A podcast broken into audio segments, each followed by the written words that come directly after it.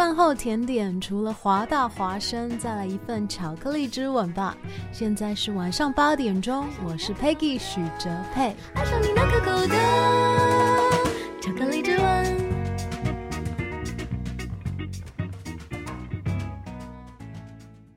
This is Hua Voice Radio, run by a student publication at University of Washington, broadcasted worldwide at www.huavoiceuw.com. 服务校园生活，引领多元时尚。引领多元时尚。这里是华盛顿大学，华大华生。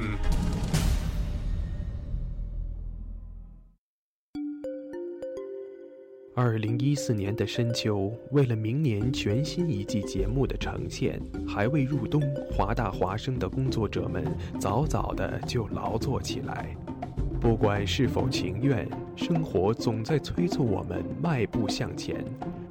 人们整装启程，跋涉落脚，停在哪里，哪里就会响起广播。华大华声，广播对于每个聆听者是一段段故事，而对于传播者是切身的成就和喜悦。越是弥足珍贵的好节目，外表看上去往往越是平常无奇。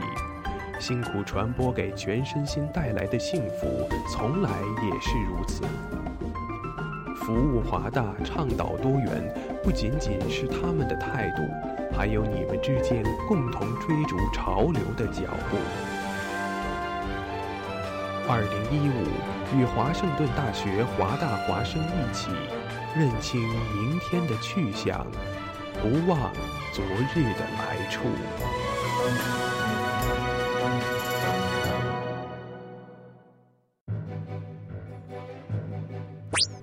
，Jimmy，你知道吗？华大华生开始每天晚上都广播了。是的，菲劳呀，我还用微信公众账号搜索关注华大华生汉语拼音全拼，和我最喜欢的女主播互动呢。哦，上帝呀，你竟然在说什么？我也在微博上爱的华盛顿大学华大华生，关注最帅的男主播呢。亲爱的，不要再打扰我了，我要听节目了。网络手机登录三 w 点华 voiceuw.com 即可收听在线直播，或手机下载蜻蜓 FM 软件客户端，搜索华盛顿大学华大华声，随时随地随意畅听。华大华声，世界都在听。每周潮流音乐，每周每周听觉焦点，华语乐坛。新歌推荐。以雷鬼元素为标杆的内地独立乐队海龟先生，他们居然还没有发布过情歌哎！不过现在终于有了新歌推荐，为你新鲜推荐他们的第一首情歌作品《内人广林》。亲爱的，你现在有没有感觉到我的内心，它一直在想着你啊？Oh my queen。我找在哪里？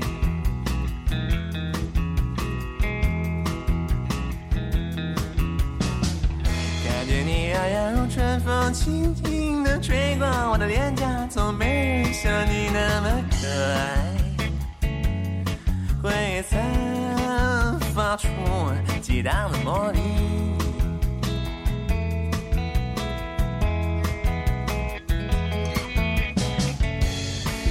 只要亲吻你，亲吻你，要要要要再亲吻你，用尽我所有的情意，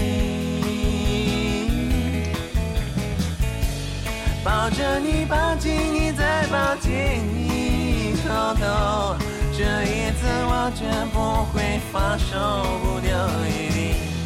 节奏很摇摆，歌词也很直白，还有骚气十足的唱调，哎，真是让人面红心跳的情歌啊！主唱和词曲作者李红旗，其实他好像从来没有直接谈论过爱情，也许他把这些感慨和激情都写到了这首歌里面吧。新歌推荐为你新鲜推荐海龟先生们的新歌《内人广林》。眼帘轻挑。嘴唇微张，无法言。可爱的你，现在一定会感觉到我的内心，它一直在想着你。Oh my queen，我叫哪里？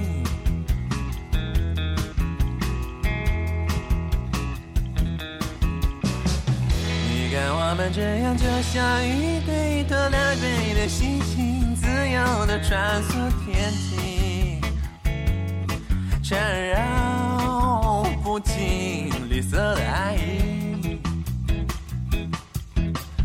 嗯，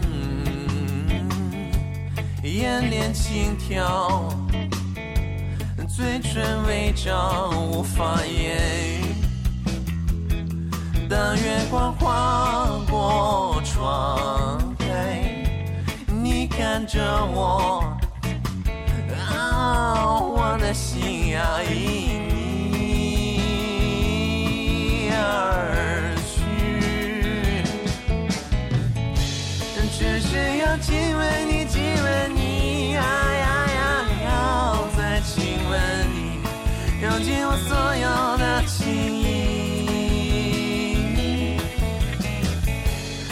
抱着你，抱紧你，再抱紧你，偷偷，这一次我绝不会放手，不留余地。只是要亲吻你，亲吻你，呀呀呀，再亲吻你，用尽我所有的情意。抱着你，抱紧你，再抱紧你，豆豆，这一次我绝不会放手，不留余地。这一次我绝不会放手，不留余地。这一次我绝不会放手，不留余地。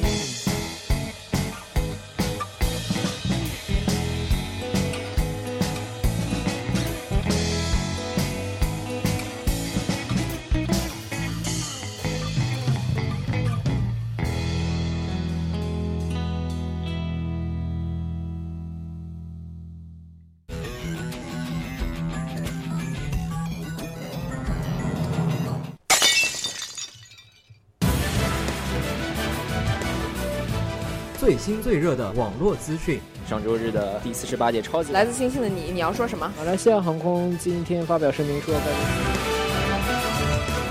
最炫最酷的热门话题。小李子同学就是莱昂纳多 Justin Bieber。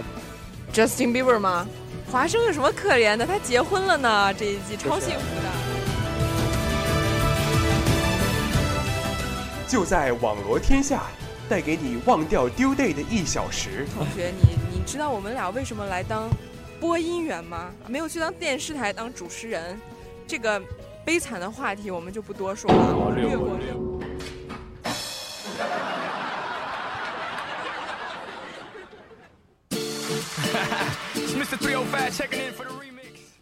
太平洋时间的晚上八点零八分，马上就要零九分了。这里是正在直播的网罗天下，我是主播舒怡，我是主播德华，大家好哦。我看今天德华特别特别的开心，是因为什么呢？是因为今天这个好天气哈，今天西雅图天气真的是非常好。对，希望这个接下来的几天天气都能像今天这样好。可是事与愿违啊，接下来听说。呃，都是阴雨天，要持续一周的时间，哦、真的。那就趁这两天天气好的时候多开心开心。是的，而且今天其实今天星期一，呃，一周的开始，天气就这么好，其实挺开心的哈。结果后来突然得知后面一周的时间都是阴雨天，我简直泪崩了。那今天呢？对，一周的开始。是的。那我们先来说一个。比较励志的事事情。哎，在说这个事事情之前，我们先要和大家说一下我们的收听方式是什么呢？哦，对 对不对我这个一我也特别开心。对，特别激动哈。呃，这个收听方式呢有三种，您可以登录三 w 点华 voice u w 的点 com 进行我们网页版的直播收听，嗯还可以下载蜻蜓 FM 搜索华盛顿大学华大华声，还可以下载手机软件 Tuning Radio T U N E I N Radio 搜索华 voice radio 进行我们的直播收听。错。与此同时呢，我们的微信平台也已经打开了，欢迎大家通过搜索微信公众账号“华大华声汉语拼”与我们进行积极的互动哦。好，那我们现在可以进入正题了。第一个话题是什么呢？舒怡，第一个是说，这个看标题吧，好像没有那么励志。他是说九零后小伙儿放弃保研回乡养鸡，然后这个他的女朋友放弃留学相伴。是的啊，因为类似的故事之前似乎也有看到过。嗯，看到过什么？看到过，就是呃，类似于他们呃放弃呃读研的机会啊，或者放弃呃什么出国深造的机会啊，然后用这些钱在家里。我记得之前有个是种地的，说种哦养癞蛤蟆，养癞蛤蟆。对对对，我记得养养蟾蜍，然后呃还是养青蛙还是养蟾蜍，我忘了哈。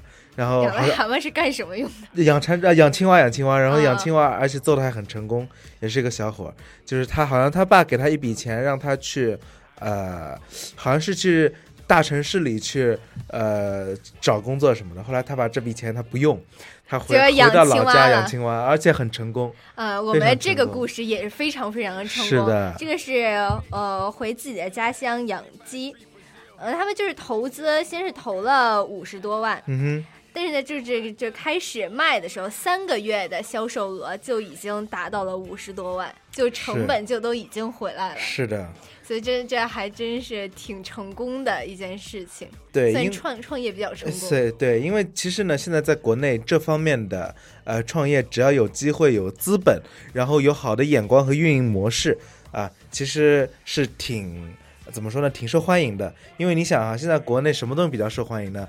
呃，吃吃有机的东西，对吧？有机产品，呃，绿色的。呃，叫环环保、生态的等等等等，只要和这些东西有关的东西呢，都会很受欢迎。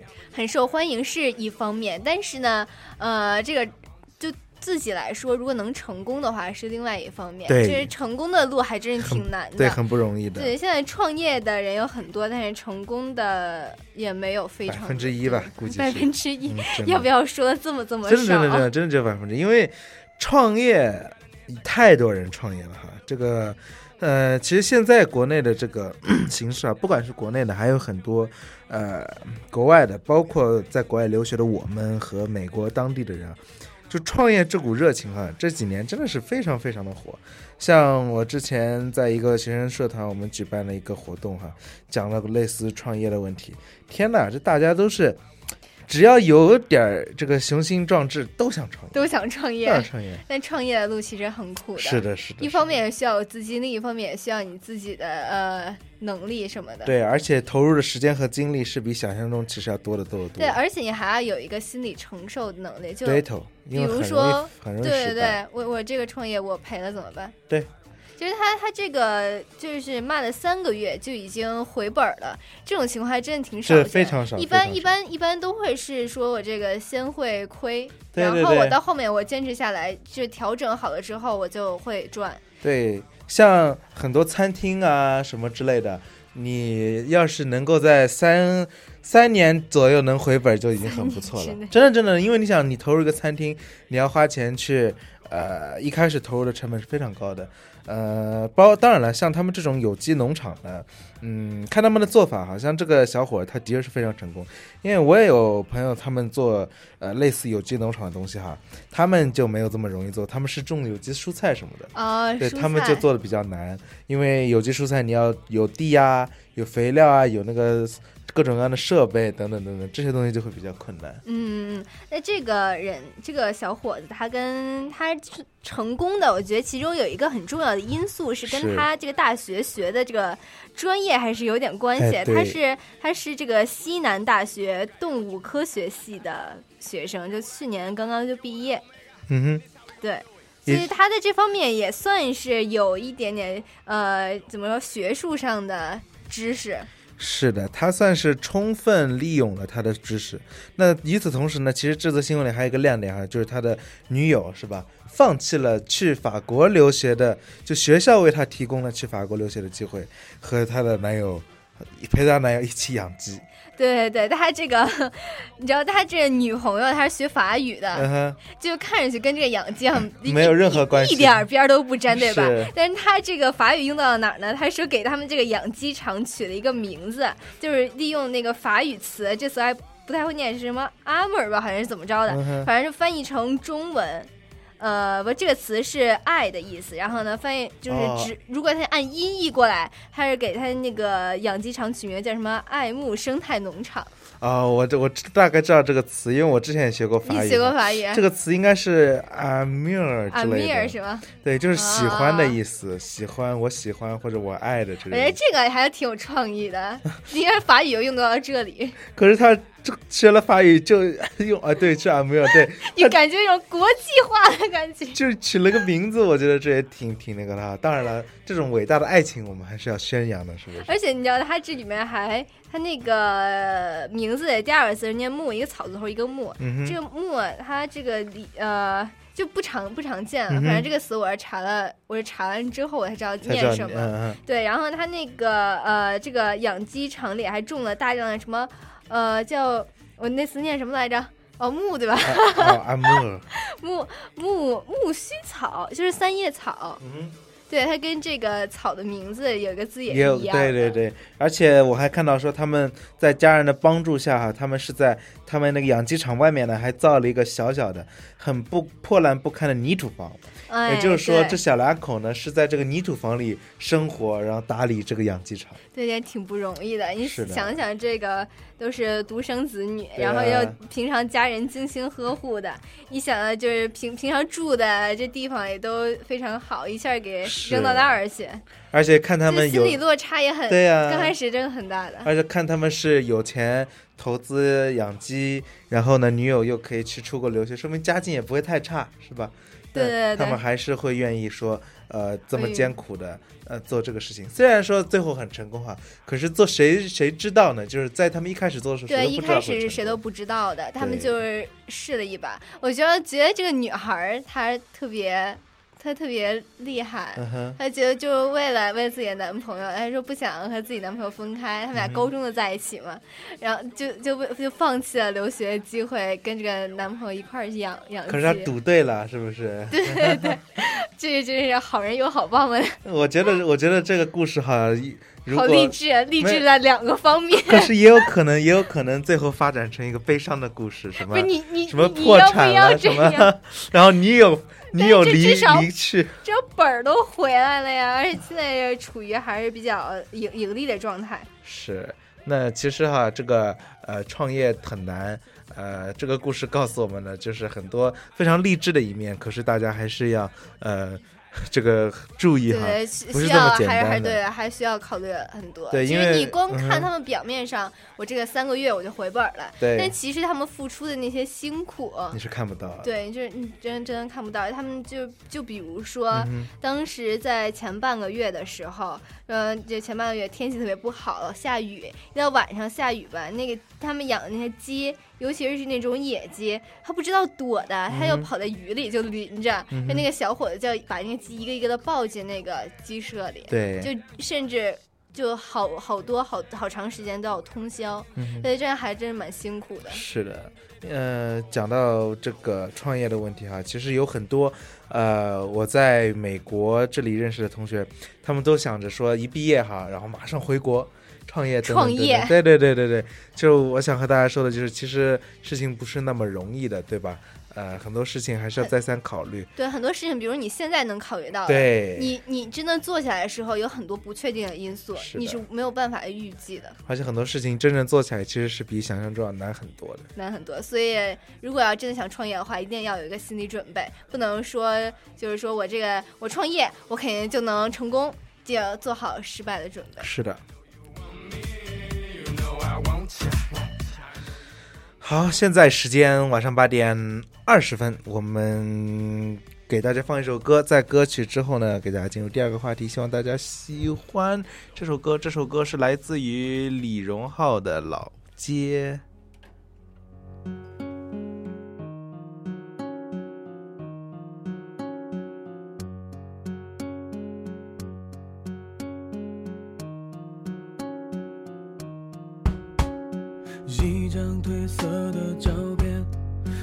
好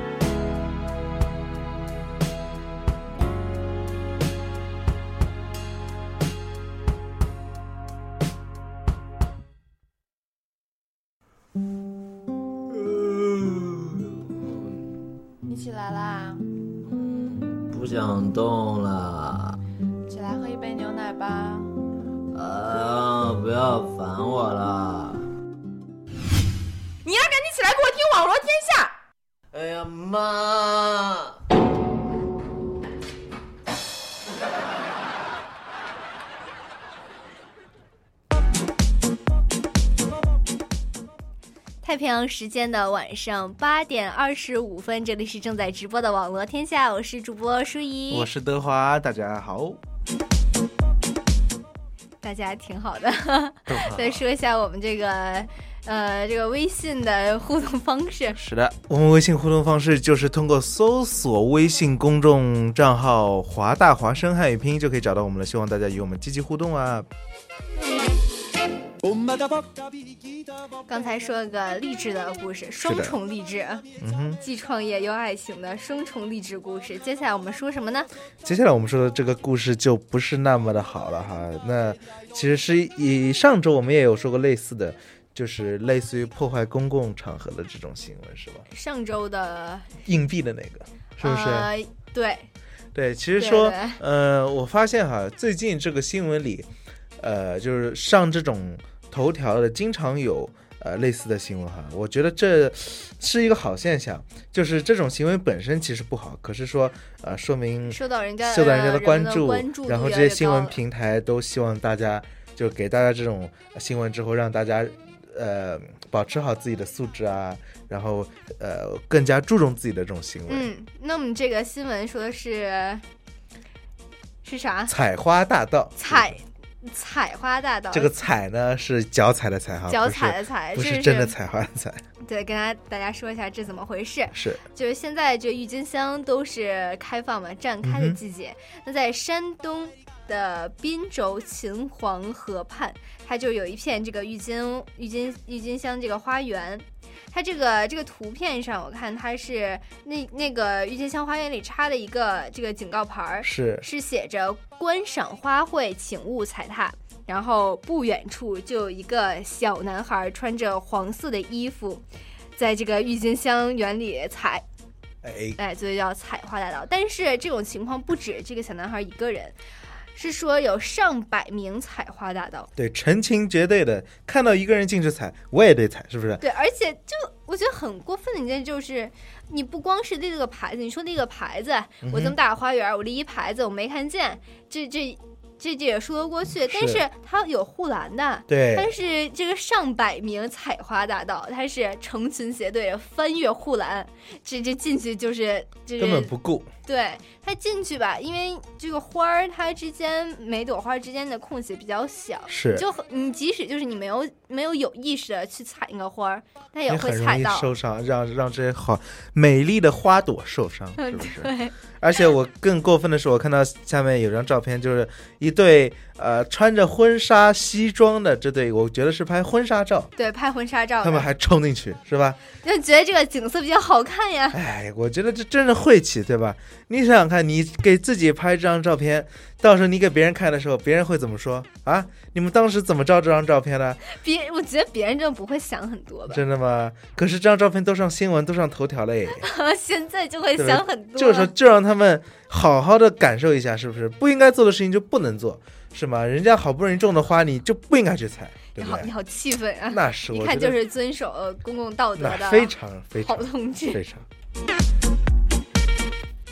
而且不光是采花，嗯哼，他这还乱扔什么垃圾，什么吃完的，呃呃那个食品包装袋、喝完的饮料瓶儿，还有用过的手纸，就随机乱扔。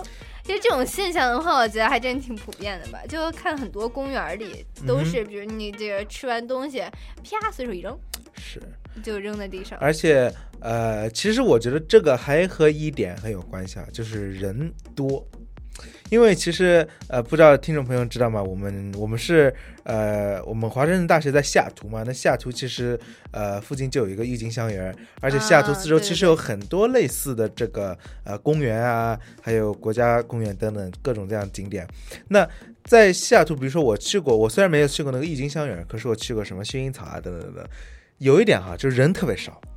因为美国人本来就 本来人就少，对，那再再加上呢，呃，这种风气在美国就比较没有那么盛行。就比如说大家一窝蜂的要去看，大家都是比如说今天突然想到了，哎，那去看看吧，就去看看这样。突然想到了，对对对，你是有多么？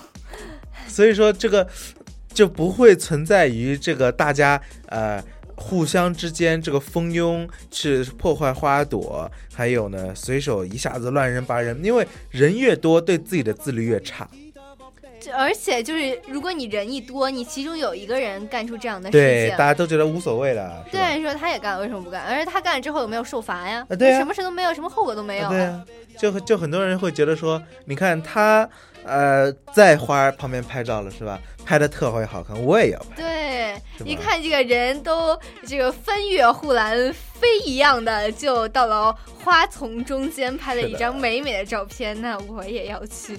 其实，呃，在咱们华盛顿大学的那个樱花嘛，嗯，樱花树是可以爬的吗？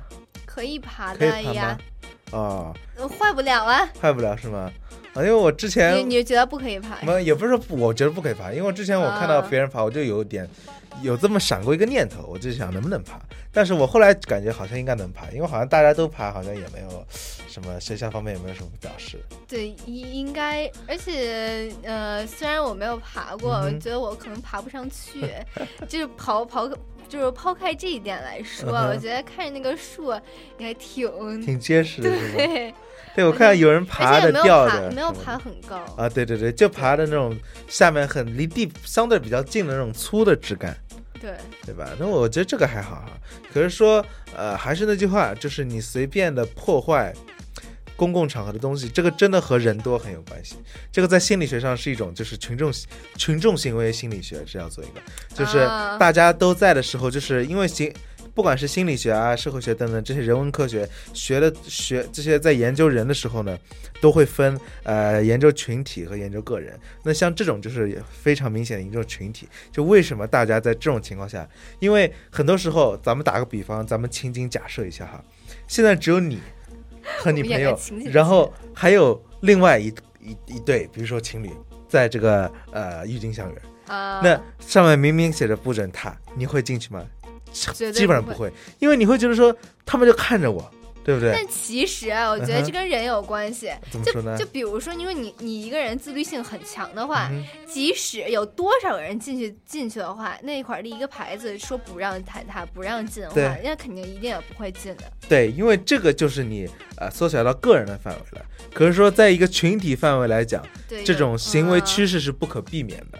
而且本来参观的人就多，发生这种情况的概率也比较高。对，而且在呃国内嘛，这个 怎么相对来说，就是这种相对来说这种规范没有那么意识，规范意识没有那么强。那么强，主要我觉得还体现体现在就是这个家长对于小孩的教育也是一方面。你看我们这个图上，它是有就是小孩进去踩。是，这真的是在踩，这真的不是进去，就是嗯，我觉得这个花好好看，我看看什么的，真的就是在踩。就你家长在哪里？你有没有制止他？还是你跟着他一起进去了？我觉得这个真的很重要哈，因为呃，其实家长对孩子的影响是非常非常大的，特别是对孩子的行为上。而且呢，这就叫就是咱们中国有句古话嘛，叫做呃，古话叫做什么来着？你想说什么？呃。你想说什么？我一我一下子，你你你别用古话说，不用古话说啊，就是呃呃，就是反正就是大人怎么样，他就有样学样嘛，是不是？那呃，因为孩子其实你让他做什么事情的时候呢，呃，他不一定会听你的。可是当你在做你在做某件事情，他来模仿你是很容易的。所以说很多时候你看哈，比如说呃大人，你看大人天天在家就是什么，打个比方啊，天天在家行为就很不规范啊，呃家里也弄得很脏乱差。你说这个孩子长大以后会非常注意自己的个人卫生等等嘛，对吧？那其实这个也是一样的哈，呃，这就是为什么说你看，像这个公园里面大家都去踩，那肯定会有很多孩子。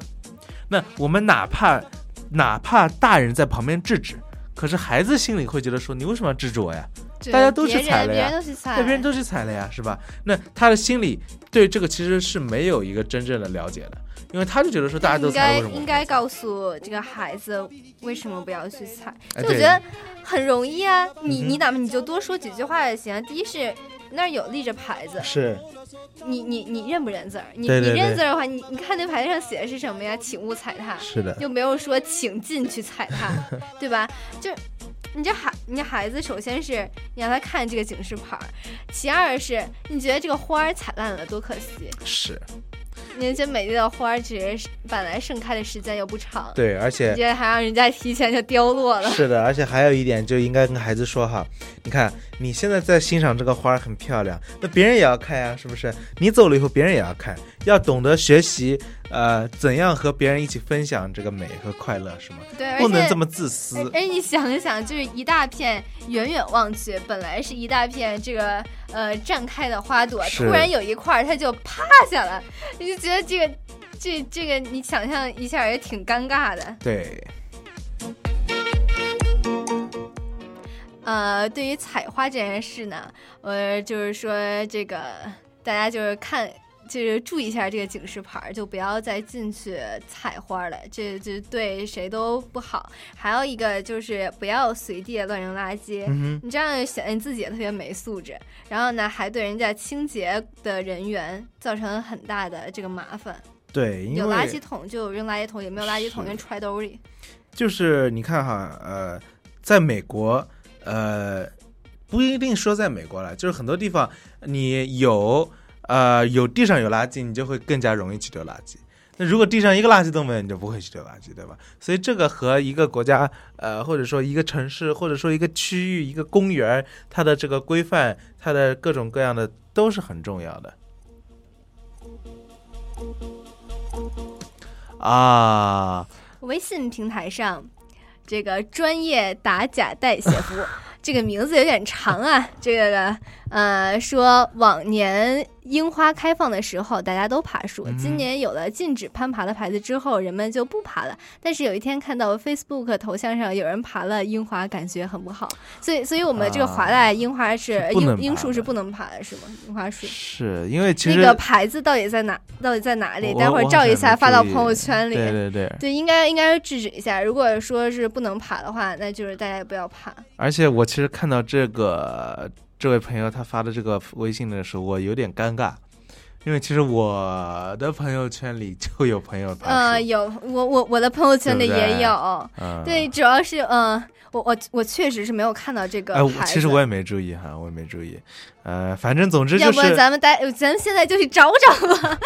总 总之总之，大家还是要严于律己了，是吧？呃。不管是规则还是你个人心里觉得说你不好的事，比如说，就像我之前我就觉得说这个爬樱花树似乎不是那么靠谱，就我心里有这么个觉得，对，但所以说我自己不去爬。但是别人去爬，我也我也不说什么。当时我我也是有对吧？但是我你知道我还就是那个跨了上那个草坪。嗯我当时我不记得我不知道我问过谁，我说这个草可以踩吗？嗯。对，真的是我我现在我现在还在纠结。是那那个那个草可以的是吧？对对对对。因为我看就很多很多人都在踩啊，什么睡觉的、对睡觉太阳的。那天我我那天我还我有一次我坐到了这个草地上，我觉得好凉啊。是的。好，现在时间到了晚上十八点三十九分，我们给大家放一首歌。在歌曲之后呢，我带来这个啊我们的连线环节。那这首歌是李健的《袖手旁观》。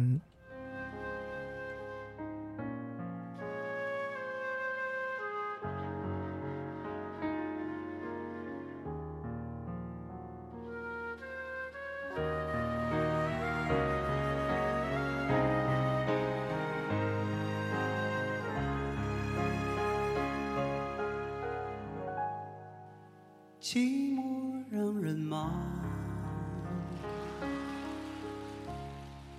思念让人慌。多喝一点酒多吹一些风能不能解放？生活有些忙。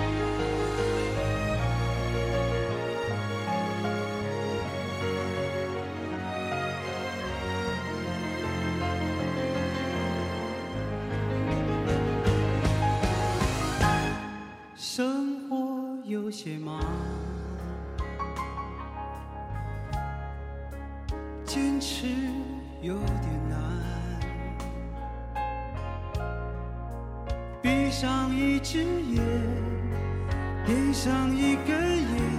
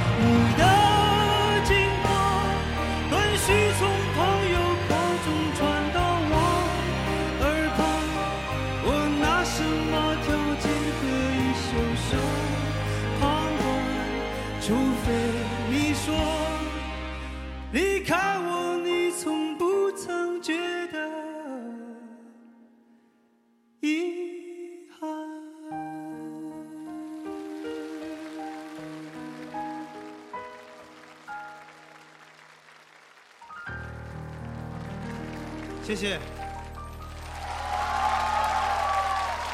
谢谢谢感谢董老师谢谢所有的乐队的朋友谢谢。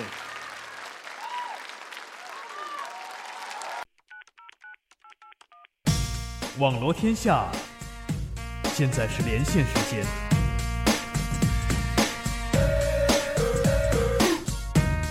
特派记者语音连线给您带来最新最快的资讯。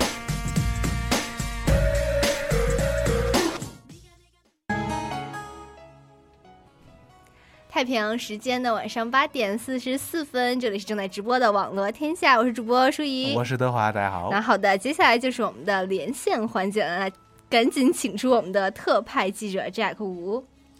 Hello，Jack，能听得到吗？可以听到。好的，今天给我们带来什么消息呢？嗯，好的。首先，今天第一条消息是关注的是第三十四届香港电影金像奖颁奖典礼。金像奖颁奖典礼十九号是在香港文化中心大剧院举行。这次由徐徐安华执导的电影《黄金时代》，这是改编自萧红的传记。这部电影获得了最佳影片、最佳导演、最佳摄影、最佳美术指导、最佳服装造型设计五项大奖，成为本次金像奖的最大赢家。麦兆辉、庄文强执导的《窃听风云》第三部拿下最佳男主角、最佳男配角。最佳编剧三项大奖，刘青云在拥有双提名、一被封票的情况下，还是保住了最佳男主角的席位。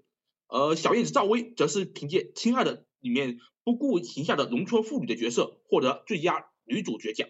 此外，歌手出身的王玉芝凭借《金鸡 S S S》中的妓女角色，获得最佳女配角和最佳新演员奖，成为当晚的另一大亮点。亮点。而之前呼声颇高，由陈果执导的香港本土影片《那夜凌晨我坐上了旺角开往大埔的红 van》，仅仅获得最佳原创配乐一项大奖。接下来我们要把视线转移到我们的宝岛台湾，在当地时间四月二十号上午的九点四十二分，台湾花莲以东外海发生了里氏六点三级地震。当晚七点二十分、七点四十五分和八点震又发生了里氏五点五级、五点八级和五点七级地震。根据台湾方面介绍说，当晚七点四十五分的地震属于上午的余震，而七点二十分和八点的地震，由于震源位置和深度都不同，并不是余震。目前地震已经造成了一人死亡，一人受伤。我的妈妈就住在福建福州，她那边震感也是非常强烈的。她还在微信里面问自己同事是不是地震，同事都没感觉到，还以为我妈是头晕了。结果后来看新闻才发现是地震。不过有些。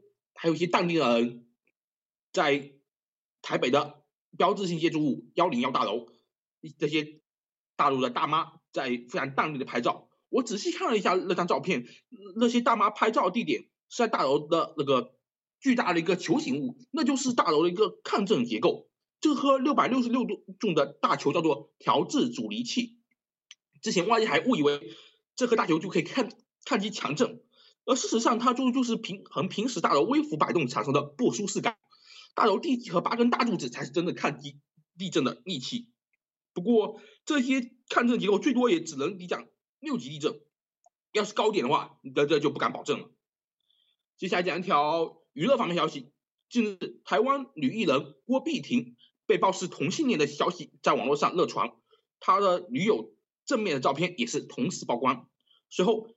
大陆的艺人李易峰还有王珞丹先后是转发还有点赞了关于郭碧婷是同性恋这条微博，引起了激烈争论。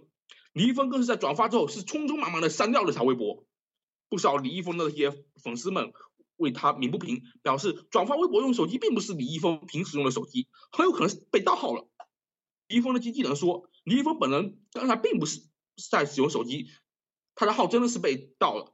目前相关的正在调查相关的信息。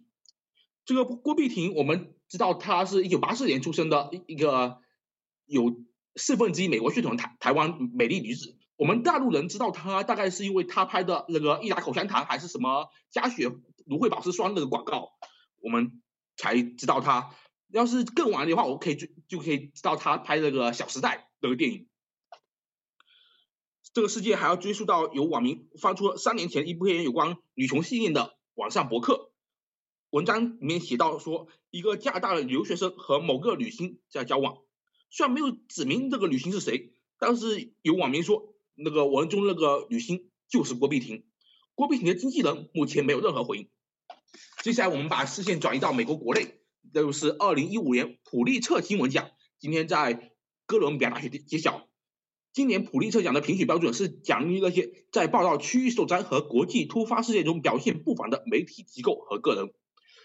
本次获奖的最大赢家是《纽约时报》，他们是同时领回调查性报道奖、国际报道奖和专题拍摄奖三项大奖。《华尔街日报》关于美国医保方面的报道和《纽约时报》关于华盛顿游说者 w a s h i n t o n Lobbyist） 这个报道分别获得了普利策调查性报道奖。《西雅图时报》是由于对去年三月二十二号 Stockholm County 奥索镇的特大泥石流的报道获得突发新闻报道奖。《圣路易斯邮报》由于对于福格森事件的图片报道获得了现场新闻摄影奖。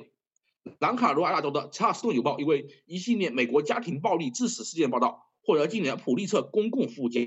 要知道，这查尔斯顿邮报雇佣仅八十名员工，每日发行量只有八点五万份。最后，我们看一下天气情况。接到明天，下图晴到多云，下午开始有阵雨，气温十到六十一华氏度，十到十六摄氏度。好，以上就是节资讯，再把时间交还给主播舒怡、德华。好的，谢谢 Jack 吴给我们带来精精彩信息。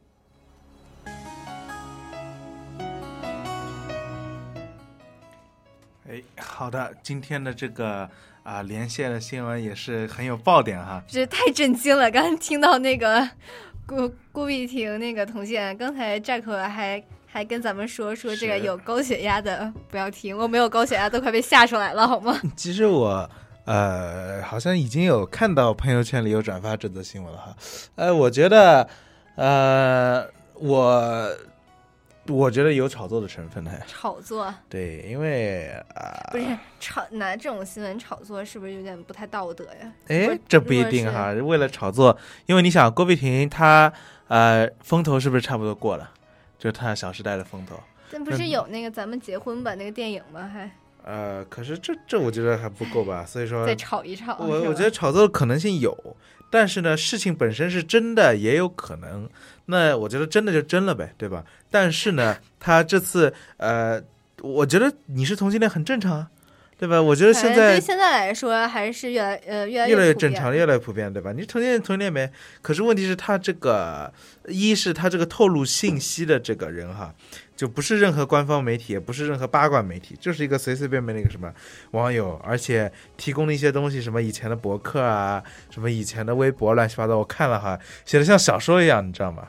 我就是简直狗屁不通，就我就是真的是像写小说一样，写什么当时什么他踮起了脚尖亲吻了我的嘴这种我。行了你。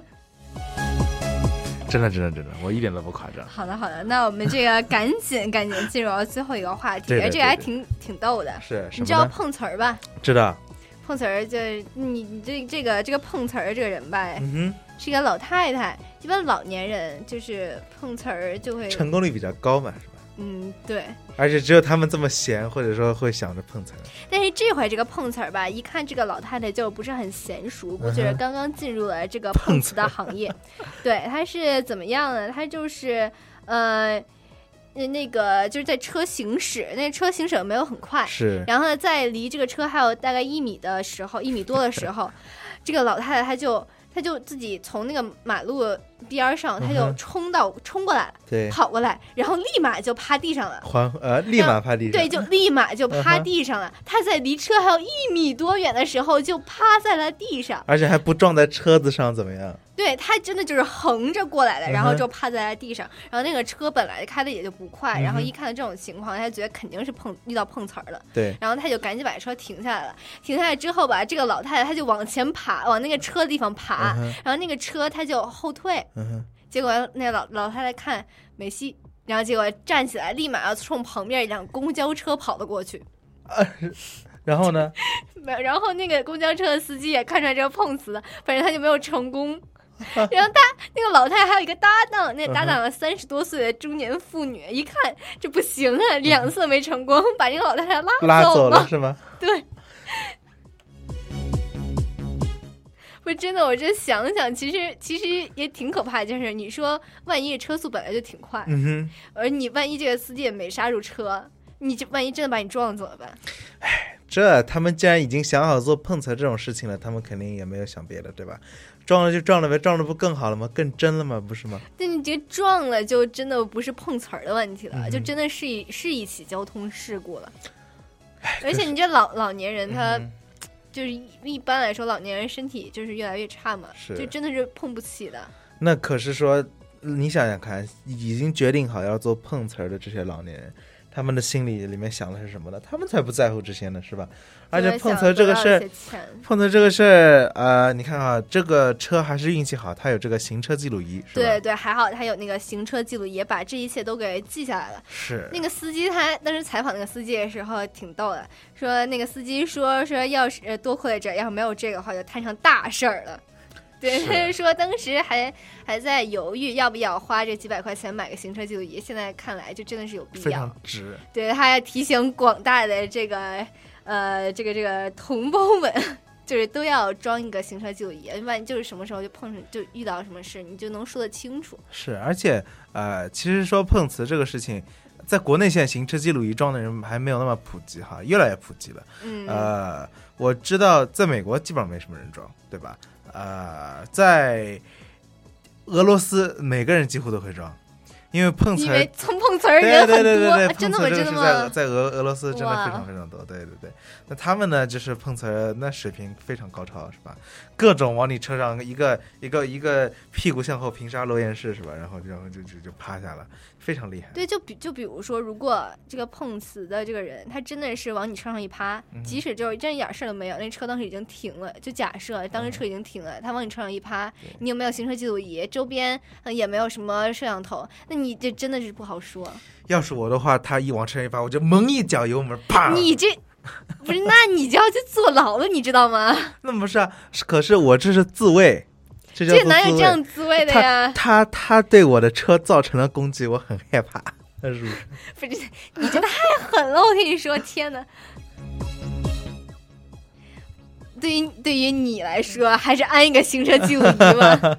我这个代表个人言论哈，随便说说的。你这太恐怖了。还好还好，其实我是个非常安分守己、非常呃守候守卫世界和平的人。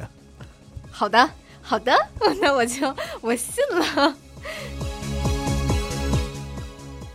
所以归根结底，还是想说是，就安个行车记录仪吧。就是是的觉得这个是解决这种事情最好的方式。你觉得你不能管人家碰瓷的人，人家就是想，人家就是想往你车上撞，那能怎么办呢？是啊，所以说花个几百块钱买一份安心，是不是？买一份安全，买一份不要被人家坑。对，没错。好，现在时间来到了晚上的八点五十七分，我们为大家带来最后一首歌，并且呃结束今天的这个网络天下，希望大家喜欢接下来的听歌写作业，拜拜。拜拜。